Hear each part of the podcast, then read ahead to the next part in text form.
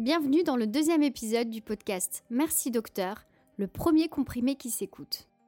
Dans cet épisode, nous allons parler du gluten. De mon enfance à aujourd'hui, ma mère a toujours fait du pain maison. De la pâte composée de farine, eau, levure et un peu de sel. Je me souviens de l'odeur de ce pain comme d'un doux souvenir. Elle continue à en faire à chacune de mes visites. Mais je ne le digère plus. J'ai l'impression que mon corps le rejette mais comment est-ce possible alors que j'en mangeais quotidiennement pendant 25 ans sans n'avoir jamais aucune douleur? Comment expliquer scientifiquement le fait que manger du pain, de la pizza, des crêpes, des pâtes puisse nous faire autant mal au ventre jusqu'à avoir des crampes? Et depuis 4-5 ans, j'ai vu plusieurs documentaires sur le sujet. En juin 2019, le magazine Cache Investigation y a également consacré une enquête, toujours disponible sur le site internet de France 2. L'équipe Choc d'Élise Lucet y met en lumière le grand hold-up des industriels de l'agroalimentaire sur les fruits et légumes, mais surtout le blé. On y apprend entre autres que la course au rendement a fait perdre considérablement la valeur nutritionnelle des végétaux entre 1950 et 1999. Et puis un chercheur de l'INRA, qui est l'Institut national de la recherche agronomique, un organisme public, nous explique que ce sont les industriels qui financent les études sur lesquelles il a travaillé, notamment sur le sujet spécifique de la force boulangère. Alors, est-ce que manger du gluten en 2019 est-il devenu mauvais pour la santé? Le gluten industriel provoque-t-il des cancers? Est-ce que les aliments sans gluten sont quant à eux meilleurs pour la santé? Le docteur William Beribi, gastroentérologue et hépatologue à Paris, va nous éclairer et rétablir des vérités en se basant sur la science uniquement et en toute indépendance. Bonjour docteur. Avant d'entrer dans le vif du sujet, pourriez-vous nous expliquer ce qu'est le gluten exactement? Le gluten, ça n'existe pas tel quel dans la nature en réalité. C'est un produit qui correspond à des protéines du blé, qu'on appelle les prolamines, peu importe, et qui se forment en présence d'eau. Donc le gluten, c'est dans le blé ou un dérivé comme l'épeautre, on le trouve dans seigle, orge et avoine. Alors comment expliquez-vous qu'aujourd'hui, en 2019, le gluten se digère apparemment plus mal qu'il y a quelques années? Alors il faut comprendre qu'il y a plusieurs gluten en réalité. Il y a le gluten natif qui est le gluten naturellement présent dans les farines de blé. Et puis il y a le gluten industriel. Alors c'est là qu'est le problème. C'est un gluten qui va être obtenu par extraction mécanique. Et donc, ce gluten travaillé, transformé, est moins bon pour la santé. Et dans quel type d'aliments est-ce qu'on peut trouver du gluten? Alors, le gluten, ben, on le trouve dans le pain, les pâtes, mais surtout dans plein de produits industriels euh, qui n'ont rien à voir avec les céréales. Les sauces soja, par exemple, puisqu'il est ajouté pour son rôle texturant, pour euh, le moelleux qu'il donne, et euh, il, augmente aussi le poids des aliments. Donc du coup, bah, plus de poids, ça veut dire plus de poids vendu aux consommateurs. Euh, j'ai vu qu'à Paris, il y avait une, boulangerie qui proposait une pâte à pain qui reposait plus de 12 heures. Alors déjà, je me suis dit, est-ce que 12 heures, c'est vraiment le, le nombre d'heures suffisant? Mais j'en conclus que c'est le minimum puisque c'est ce qu'ils font. Euh, mais est-ce que ça veut dire que tous les industriels, c'est-à-dire ce qu'on peut trouver euh, dans des hypermarchés, c'est du pain qui finalement, de la pâte à pain qui ne repose pas? Oui, c'est ça. La pâte à pain, malheureusement, elle repose plus, ce qui fait qu'au lieu de rester 2-3 jours, eh ben, en fait, elle est, elle est, elle est tout de suite euh, consommée et dans les aliments donc, et ça va entraîner un problème de digestion puisque euh, la digestion, la digestibilité qui se fait à l'extérieur bah, va se faire à l'intérieur du corps et donc ça va être moins bien toléré du coup. Est-ce qu'on peut être allergique au gluten? Alors on peut être allergique au gluten. Alors il faut bien euh, préciser que allergie et intolérance c'est pas la même chose et c'est pas non plus la même chose qu'hypersensibilité. Donc c'est quand même compliqué. On va essayer de le préciser aujourd'hui. L'allergie au blé, ça existe. C'est surtout l'enfant jusqu'à l'adolescence, mais c'est pas ce à quoi les gens pensent. En fait, l'allergie au blé, c'est je prends du blé et je vais avoir des éruptions cutanées, des problèmes respiratoires. Et donc, c'est un mécanisme vraiment allergique au sens euh, véritable du terme. est-ce qu'on est, du coup, si on est enfant et qu'on a une allergie euh, au blé, est-ce qu'on l'a toute notre vie? Alors, l'allergie au blé, dans 95% du- des cas, elle disparaît à l'adolescence euh, et lors du passage à l'âge adulte. Donc, c'est vraiment une pathologie de l'enfant et de l'adolescent. Et chez le patient adulte, par exemple, euh, est-ce que vous avez déjà rencontré des cas euh, de, de patients intolérants au gluten? Dans mon quotidien, l'intolérance au gluten, c'est extrêmement fréquent. C'est ce qu'on appelle dans notre jargon la maladie cœliaque. La maladie cœliaque, c'est la véritable maladie, c'est-à-dire que le corps va s'attaquer à lui-même. Donc en fait, ce sont des patients qui ont une prédisposition génétique, et c'est cette prédisposition génétique qui va faire que le gluten est chez eux toxique. Comment est-ce que vous faites pour diagnostiquer cette maladie cœliaque? C'est très simple. Il faut faire une prise de sang qui va rechercher un type d'anticorps qu'on appelle anticorps antitransglutaminase. Excusez le, le terme technique. Et en cas de positivité, si c'est positif, donc on fait à ce moment-là des biopsies, c'est-à-dire des prélèvements qu'on va faire dans l'intestin grêle. Et ces prélèvements se font au cours d'une endoscopie digestive en passant par la bouche. Je vous rassure, tout ça se fait sous anesthésie générale. Très bien. Et quels sont les symptômes de cette maladie cœliaque? Je- vous pose la question parce que si parmi nos, nos auditrices et auditeurs, on a des, des personnes qui ont ce type de symptômes, donc des mauvaises digestions ou peut-être pas, vous allez me l'expliquer, comment, comment faire pour... euh, quels sont les premiers signes en fait? Chez l'enfant, l'intolérance au gluten euh, existe bien sûr et, on doit être alerté par un retard de croissance en taille ou en poids ou par exemple un retard de règles chez, la jeune fille. Chez l'adulte, là ça va être des signes digestifs, donc ça peut être des douleurs, ça peut être euh, des troubles du transit, diarrhée, constipation, on peut avoir également euh, un manque d'appétit, on peut avoir une fatigue anormale. Et puis un mode de, de découverte fréquent, c'est euh, la carence en fer. Carence en fer avec parfois une anémie. Et là, il y a une erreur que je vois très souvent. C'est-à-dire? C'est-à-dire qu'on voit des jeunes, des jeunes femmes qui viennent avec une anémie, une carence en fer, et on leur a dit, ben, ce sont vos règles. Vous avez des règles trop abondantes, et c'est pour ça que vous êtes carencé. Et en fait, il faut se méfier, parce que si on diagnostique trop vite ça, eh bien, euh, on se trompe. Et en fait, ce sont des femmes qui ont euh, parfois une maladie cœliaque. Très bien. Et par rapport aux hypersensibles au gluten?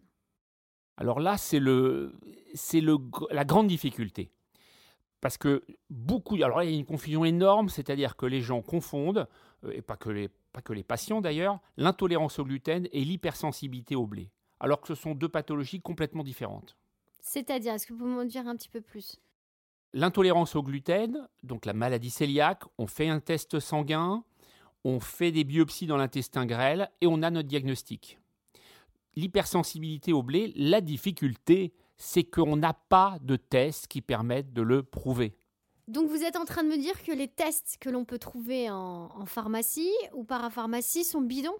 Alors, les, les- les autotests euh, détectant le gluten qu'on trouve en vente libre, eux sont faits pour théoriquement être une alternative à la prise de sang. Mais ces tests, euh, qui ont du succès parce que les gens ils sont très influencés par les réseaux sociaux, etc., eh bien, ces tests sont moins fiables que la prise de sang.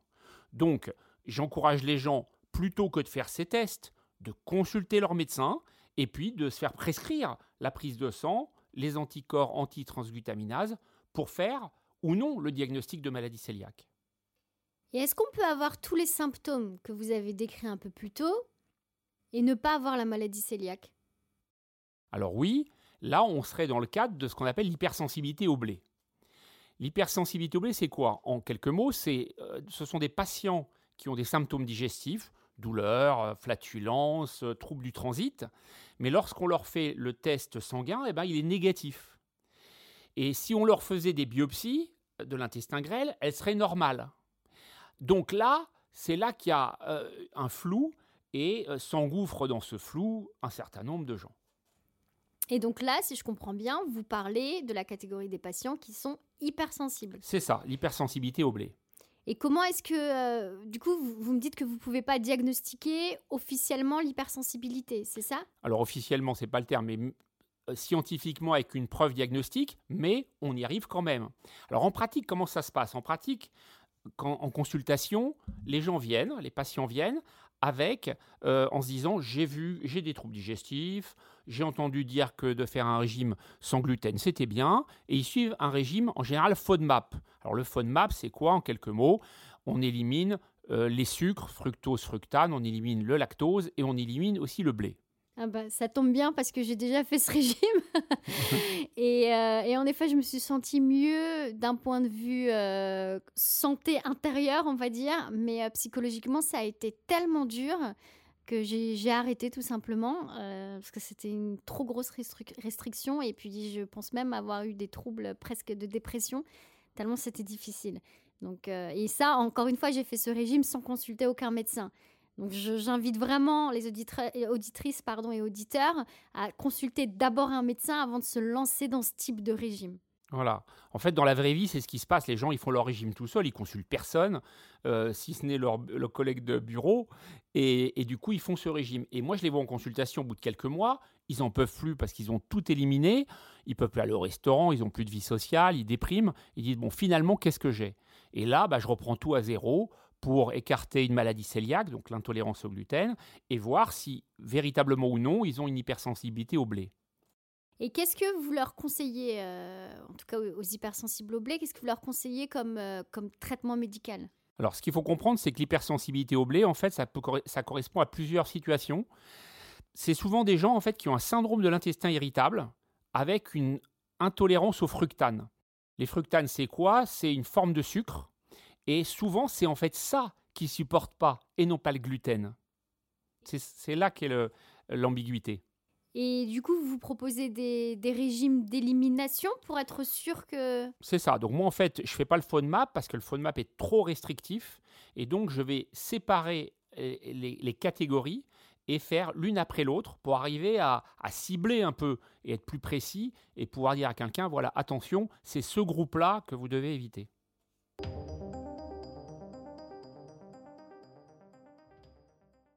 Lors de la préparation de cet épisode, vous m'avez parlé, ou plutôt vous m'aviez envoyé une image d'iceberg. Est-ce que vous pouvez m'expliquer un petit peu? Alors l'iceberg, ça représente bien la maladie cœliaque parce qu'en fait, dans la maladie cœliaque, il faut savoir que 80% des gens l'ont mais ne le savent pas. Parce qu'il y a trois phases en réalité. Il y a une phase latente où là, il n'y a ni symptômes ni anomalies dans le sang. Une phase silencieuse et ensuite une phase symptomatique. Donc, en fait, beaucoup de gens l'ont, ont la prédisposition, et si on leur faisait une prise de sang alors qu'ils se plaignent de rien, on trouverait une positivité.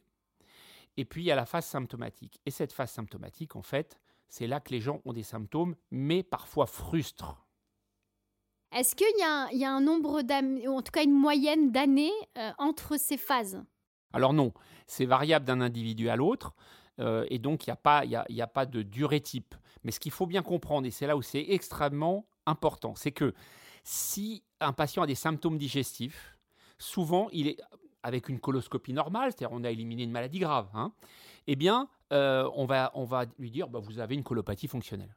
Mais en réalité, une partie de ces gens ont une maladie cœliaque, c'est-à-dire une intolérance au gluten.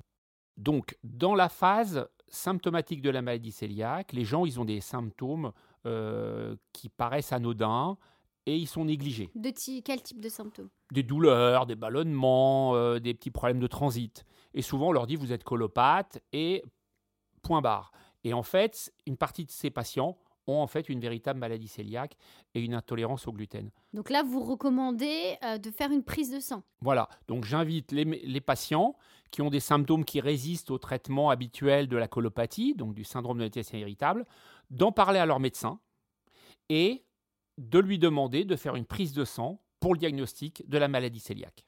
Et quels sont les anticorps exactement euh, qu'il faut ou qu'il ne faut pas, justement? Voilà. Alors, les anticorps qu'il faut prescrire, c'est les anticorps anti-transglutaminase, IgA et IgG. Et les anciens anticorps, type anticorps antigliadine, n'ont plus aucun intérêt et ils ne doivent plus être prescrits. Et si une maladie cœliaque euh, n'est pas diagnostiquée euh, et que du coup un patient euh, toute sa vie continue à consommer du blé, du gluten, tout ce qui est mauvais pour lui, est-ce qu'il peut un jour se réveiller et se dire ah ben en fait là on risque de me je risque en fait d'avoir un cancer? Oui, alors tout à fait. Dans la maladie cœliaque, le risque c'est bien sûr d'avoir des symptômes, d'être inconfortable, euh, d'avoir des carences, notamment en fer. Mais le risque numéro un, c'est à long terme le risque de cancer. Quel type de cancer exactement? Alors, principalement deux cancers, les cancers de l'intestin grêle, qu'on appelle lymphome, et puis euh, des cancers de l'œsophage. Voilà les deux principaux. Et c'est pourquoi il faut être extrêmement vigilant sur le diagnostic. Et comment est-ce qu'on peut faire pour réduire les risques de cancer du coup quand on a la maladie cœliaque? Là, c'est donc l'indication du régime sans gluten strict à vie. Donc le régime sans gluten strict à vie, ça veut dire qu'on va éviter la plupart des céréales. Donc ça veut dire en pratique plus de pâtes, plus de pain, plus de produits industriels. Et il y en a du gluten dans quasiment tout, donc c'est extrêmement compliqué pour les patients de le suivre. Et il faut faire ça avec l'aide euh, d'un diététicien qui va aider le patient au quotidien pour pour y arriver. Et un naturopathe? Non.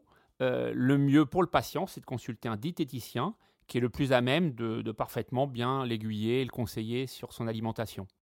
Il faut aussi que le patient apprenne à bien lire les étiquettes, puisque le gluten, ça fait partie des 14 allergènes obligatoires, et c'est obligatoirement, c'est une obligation réglementaire, cela doit figurer sur les aliments. Donc il doit toujours regarder ce qu'il achète. Et est-ce que c'est le, même type de restriction à vie pour les hypersensibles euh, au gluten? Alors non, l'hypersensibilité au, blé, euh, c'est différent. C'est-à-dire qu'en pratique, on va arrêter 2-3 mois le blé, on va demander aux patients de plus en consommer. Et au bout de 2-3 mois, s'ils sont fortement améliorés, on va ensuite le réintroduire, mais progressivement. Puisqu'en fait, ces patients-là, ils peuvent en consommer d'une façon modérée et chaque personne est particulière, donc euh, chacun a sa dose seuil, et c'est ça que le patient va apprendre à déterminer. Cette dose seuil, est-ce qu'il existe une moyenne? Alors, il n'y a pas de moyenne, puisque les patients euh, bah, sont tous différents. Ce qu'on sait, c'est qu'une alimentation classique, c'est 10 à 15 grammes de gluten. Et donc, en blé, en général, on considère que les patients vont en prendre moins de 10 grammes. Et est-ce que les, les, personnes qui sont hypersensibles euh, au blé risquent aussi un cancer? Alors non, les gens qui sont hypersensibles au blé n'ont aucun risque de cancer. Là, on est dans une pathologie bénigne. C'est-à-dire, il ne faut pas que les gens s'inquiètent. Il y a juste cet inconfort et les symptômes digestifs dont on a parlé, mais aucun risque de cancer. Donc, ce sont deux pathologies complètement différentes. Et, c'est important de le savoir parce que dans un cas, c'est strict et un risque de cancer, et dans l'autre, c'est bénin et sans risque de cancer. Et il y a des gens qui surfent sur cette ambiguïté et qui font croire aux gens des contre-vérités. Ça veut donc dire qu'en tant que tel, le gluten n'est pas mauvais pour la santé. Le gluten en tant que tel n'est pas mauvais pour la santé. La plupart des gens le consomment d'une façon normale et n'ont aucun symptôme. Merci docteur pour ces précieuses informations. Euh, est-ce que vous pouvez me dire si euh, en France il y a beaucoup euh, de personnes atteintes de cette maladie cœliaque? Nous avons des chiffres précis puisque 1% des Français ont cette maladie cœliaque. Mais 80% ne le savent pas. Pour l'hypersensibilité au blé, c'est un peu plus. il y a environ 3% des gens qui souffrent de cette pathologie. Ça représente quand même plus de 600, 670 000 personnes. Est-ce que vous pensez que c'est ce qui explique le, fait qu'aujourd'hui, dans les supermarchés, on voit de plus en plus euh, de produits sans gluten? 600 000 et quelques, euh, mais dans l'hypersensibilité au blé, c'est presque 2 millions en réalité. Donc c'est énorme. Ah, donc le marché est particulièrement intéressant pour l'industrie agroalimentaire. Exactement, c'est un marché énorme. Donc nous avons à peu près 2 millions d'hypersensibles, environ 600 000 maladies cœliaques, ça fait 2 millions 600 000 personnes qui ont vraiment une pathologie liée au blé. Toutes les autres personnes, en réalité, n'ont pas de problème avec le blé, ni avec le gluten. Mais malgré ça, il y a une explosion un véritable délire et un engouement sur le sans gluten, donc le gluten free en anglais. Et est-ce que justement ces, produits, euh, par exemple les pains de mie euh, sans gluten, sont bons pour la santé? Est-ce qu'ils sont meilleurs que le pain de mie classique? Alors non, euh, c'est absolument pas bon pour la santé, puisque le sans gluten, ce sont des aliments qui ont comme particularité d'être plus gras, plus sucrés et plus salés on sait qu'à terme, ça entraîne un risque plus élevé d'obésité, de diabète et même de maladies cardiovasculaires. Si je comprends bien, vous êtes en train de me dire que les personnes atteintes de la maladie cœliaque, plus les personnes hypersensibles qui consommeraient des produits sans gluten, auraient en plus des, risques cardiovasculaires? C'est ça. non seulement c'est pas bon, mais en plus ça entraîne un risque pour la santé. Un risque pour la santé qui n'est pas que dans les complications euh, cardiovasculaires, mais aussi par des carences. Parce que les aliments sans gluten sont pauvres en minéraux, comme le fer, et sont pauvres en vitamines. Vitamine D, vitamine B12 et folate. Le régime sans gluten pour tous n'est donc pas bon pour la santé. Ceux qui sont malades ou hypersensibles, oui, il faut suivre le régime, mais les autres, il ne faut pas manger sans gluten. Ça n'a absolument aucun intérêt médical et c'est même dangereux. Sur les réseaux sociaux notamment, on voit fleurir un hashtag gluten free. Euh, de plus en plus, en tout cas moi je le vois par rapport à il y a 5 ans et aujourd'hui. Euh, comment est-ce que vous expliquez euh, ce phénomène devenu un véritable phénomène de société et même à l'international en fait? Là on n'est plus uniquement sur, sur la France ça explose pour plusieurs raisons, à mon sens, parce qu'il y a une grande confusion entre intolérance au gluten et hypersensibilité au blé. La deuxième chose, c'est que les blés d'aujourd'hui sont moins digestes qu'auparavant, donc il y a quand même plus de cas, ça c'est une réalité. Et puis il y a les sportifs de haut niveau, en particulier Novak Djokovic, numéro 1 mondial de tennis, qui suit un régime sans gluten, et ça a fait le buzz, en quelque sorte, là-dessus. Donc ces trois raisons ont fait que le régime sans gluten a explosé. Et qu'est-ce que vous pensez de cette explosion? Je vais vous dire une chose, c'est pour moi la plus grande arnaque alimentaire du 21e siècle. Waouh, donc c'est pas rien ce que vous dites. Alors en quoi c'est une arnaque? Ce phénomène de société qui, qui s'est mis à exploser, eh bien l'industrie agroalimentaire a vite flairé une niche marketing. Aujourd'hui, il faut savoir qu'en France, ça représente 3,5 milliards d'euros de chiffre d'affaires. La France est super bien positionnée d'ailleurs là-dedans, puisqu'elle est troisième en Europe puisque les trois premiers pays consommateurs du sans gluten sont l'Italie. Alors là, l'Italie? L'Italie, oui. Donc c'est un paradoxe au pays de la pâte et, de la pizza. Euh, en deux, Royaume-Uni et en trois, la France. Mais la France est en train de rattraper son retard et les projections nous laissent penser qu'en 2020, la France sera le premier pays consommateur de sans gluten. Est-ce que vous craignez de voir euh, de, plus en plus de patients avec euh, des, des risques cardiovasculaires? Oui, bien sûr, on le voit déjà. On le voit déjà, on voit déjà des complications euh, d'obésité, de diabète chez les patients qui consomment du sans gluten. Sans gluten qui, précisons-le au passage, coûte plus cher. En moyenne, ça coûte deux fois plus cher que de manger avec gluten. Donc, si on se résume, des millions de gens mangent sans gluten, sans aucune raison médicale, et avec un risque à long terme pour leur santé.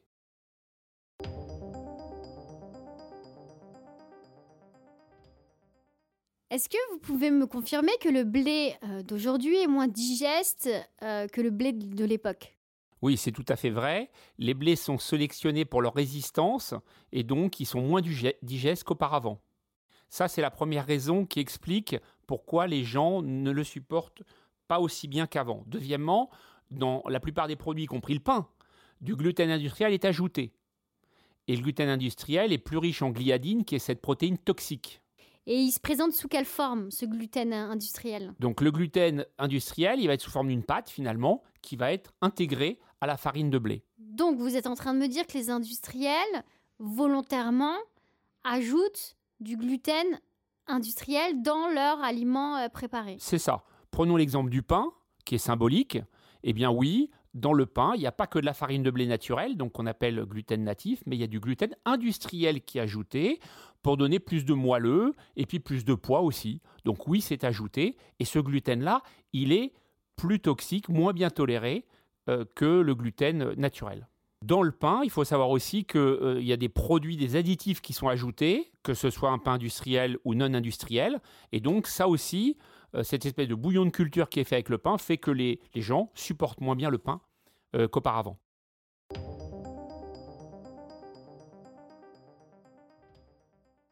Docteur, je sais que vous n'êtes pas euh, diététicien, mais est-ce que vous pourriez, s'il vous plaît, quand même aider les auditrices et auditeurs à atteindre la maladie cœliaque et hypersensible au blé en leur donnant quelques conseils en tout cas, les aidant à, élaborer quelques menus sans gluten et sans passer euh, par des plats préparés industriellement?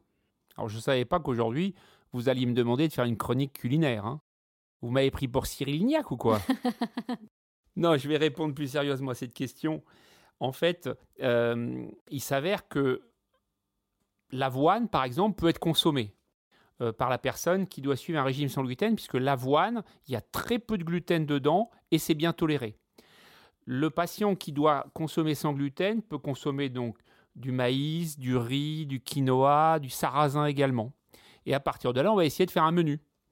Alors, le menu type que je vous propose serait euh, pour le petit déjeuner café-thé, un yaourt, euh, puisque ça contient des probiotiques et donc ça a un effet intéressant sur le microbiote, et puis du pain sans gluten, donc du pain au quinoa et millet par exemple, qui est, que j'ai goûté et, qui est plutôt pas mal. Et puis avec du beurre, qui sera du beurre doux. Du beurre doux? Ah, moi j'adore le beurre salé. Pourquoi vous ne me conseillez pas de, de prendre du beurre salé? Parce que le patient qui a une maladie cœliaque, il va suivre un régime sans gluten. Donc nécessairement, il va consommer des produits sans gluten. Et ces produits sans gluten, comme je l'ai dit tout à l'heure, sont plus salés que les produits avec gluten. Donc globalement, sur le beurre, il faut utiliser du beurre doux. Et pour le déjeuner? Alors le déjeuner, j'ai au, menu de ce jour salade de maïs, un dalle de lentilles, ça va nous apporter du fer, au lait de coco. Et puis, pour pas être trop lourd, pour les réunions de l'après-midi, un simple café. Et le soir? Alors pour le dîner, j'ai prévu une salade de quinoa, une escalope de dinde ou un filet de poisson, et puis des haricots verts, frais si possible, ou du riz complet. Et enfin, en dessert, un fruit pour nous apporter de la vitamine B9, c'est-à-dire des folates. Il n'y a pas de chocolat dans votre menu? Si, si, tout à fait. On va terminer le repas par deux bons carrés de chocolat noir, minimum 70%. C'est bon pour l'humeur.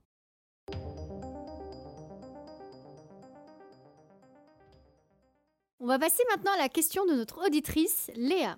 Bonjour docteur, Léa, j'ai 31 ans, j'ai été diagnostiquée hypersensible au gluten en 2010 et je voulais savoir euh, si les hypersensibles pouvaient réagir et avoir des symptômes avec de simples traces. Merci à vous. Alors je crois que quand Léa parle de traces, c'est ces fameuses traces de gluten qu'on peut lire sur certaines étiquettes alimentaires. Alors, dans l'hypersensibilité au blé, les patients en fait ont une dose seuil, c'est-à-dire que c'est pas comme dans la maladie cœliaque, ils, ils peuvent consommer du blé sans être dérangés mais c'est à eux d'ajuster euh, leur consommation. Donc théoriquement, les traces qui sont retrouvées ne posent pas de problème. Très bien. Alors si comme Léa, vous avez une question, et je pense qu'à la suite euh, de cet épisode sur le gluten, on va en avoir beaucoup, n'hésitez pas à nous écrire sur mercidocteur.podcast.gmail.com. Donc envoyez-moi une note vocale et puis on fera en sorte de la diffuser dans les prochains épisodes. Merci beaucoup et surtout merci docteur pour toutes ces précieuses informations sur le gluten. Merci à vous.